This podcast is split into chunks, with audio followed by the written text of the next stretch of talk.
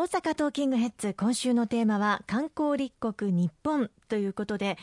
今外国人旅行者が増加している理由の一つにこと消費の関心が高まっていると言われています。このこと消費というのは石川さん何でしょうか？はい、まあ、物消費に対する造語ではないかと思うんですけれどもこと消費ということがよく取り出されます、まあ、要はあのこれまで観光客の方々がいらっしゃって中国人の方とか、まあ、たくさん消費をしていただく物を買っていただく、うん、爆買いをする、はい、まあ、このことによっての景気の不要、まあ、これが図られてきたという側面があったと思うんですけれどもどうもその海外から来られる観光客の方々の関心がたくさんお土産を買って帰るということから日本に来て観光して楽しんでそして体験をしてそういったことに関心が移っている日本の文化あるいは芸術こうしたものに触れてみたいあるいは自然を体験をしてみたいこうした方向に関心が移っているこれをどうちゃんと捉まえてそうした観光旅行客の方々のニーズに合ったサービスを提供していける観光産業にしていくのかということが大変今重要な課題だと思うんですよね。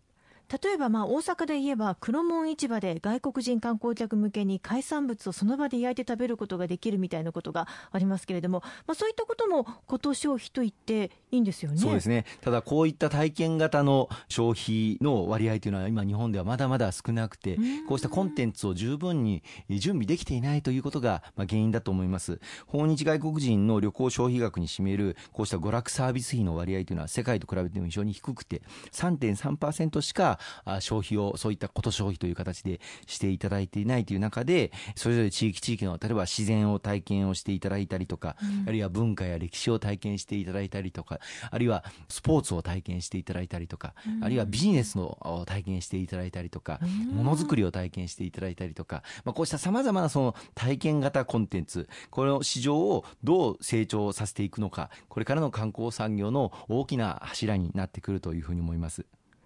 ということは、まあ、地域の特色などを打ち出すことができますのでかなり地方にもチャンスがあるということですよね。そうですね。それぞれの地域地域で抱えているさまざまな観光資源、まあ、例えば自然体験であればその地域の川とか湖とか山とかあるいはまあ雪とかこうした自然環境をどのように体験型観光コンテンツとして生かしていくのか。さらにはそれをアクティビティや異文化体験とどう混ぜ合わせていくのか。こうした努力もあの必要なんではないないかというふうに思います。また自然体験だけではなくてですねその地域の文化を体験していくこと今民泊も法整備がなされて各地で民泊の整備が進んでおりますけれどもこの民泊も例えば自然の中で宿泊することを体験をする。あるいはその地域のお祭りであったりとか文化であったりとかこういったものを体験をしていく。その地域の固有の文化歴史を体験していくというものを観光産業としてどう育っていくのかということをより一層推進していくことが大事だと思いますね。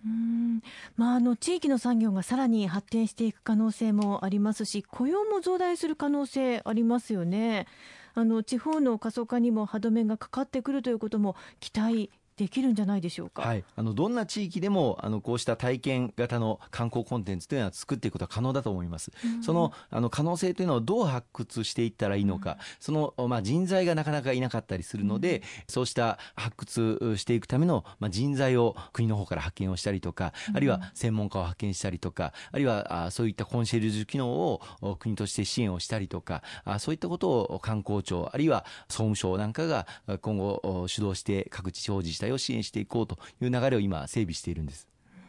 そして合わせて今日韓関係冷え込んでいますけれども、まあ、そういった隣国との関係回復にも努めることで観光客もう一度呼び込むことできますよね、まあ、日韓関係はちょっと別次元の話ですが大変今厳しい状況にあります。あの日本と韓国がこれまで築いてきた、まあ、戦後の処理そして歴史に対するものの見方、まあ、戦争を経験しそして日本は、まあ、韓国を占領したりとか本当にあの韓国の方々に対してて苦しみを与えてきてしまった。そのことに対する深い反省とそしてお詫びというものも何度も何度も表明をしてきながら日国間関係というものを築いてきたわけでございます。お互いにまあ請求権というものはもう求めないという二国間の合意の上にまあ築かれてきたものを今根底からまあ覆すような韓国政府が取っている態度というのはやはり看過できない。これをきちっとやはり改めてもらう必要があるというふうに思っております。ただこうした政府間の関係の冷え込みあるいは二国間の関関係の広込み、これが民間の交流、あるいは民間の草の根の交流に影響を与えては絶対ならないというふうに思うんですよね。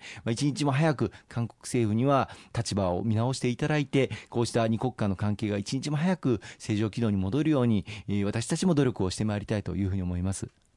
外国人観光客さらに呼び込んでいくためにはさまざまな国の文化を学んでさまざまな国の文化に対応した街にしていくということも大事になってくるんでしょうか？そうですね。あの多文化共生社会というものをどう構築をしていくのかということも大変重要な課題だと思います。あのこれまで日本はあ島国あるいは確一的な、まあ、文化の中で、えー、育まれてきた。そそれには大変重要なまた魅力的な側面もたくさんあるんですけれども今後多くの外国人の方々もお越しになる、また住まれる、そして仕事もされる、ご家庭を持たれる、えー、こうしたことが可能な社会というものを築く中で、より活力ある、まあ、日本というものを築いていく。今、世界はどちらかというと、人材獲得競争の時代に入ったんではないかというふうに思っております。まあ、世界中の優秀な方、やる気のある方、能力のある方、こうした方々にどんどん日本に来ていただいて、そして一緒にこの日本、日本だけではなくて、アジア地域を活性化していく。そのために、我々も努力をしていかなければいけないと思いますね。今週もたくさんのお話をいただきましてありがとうございました。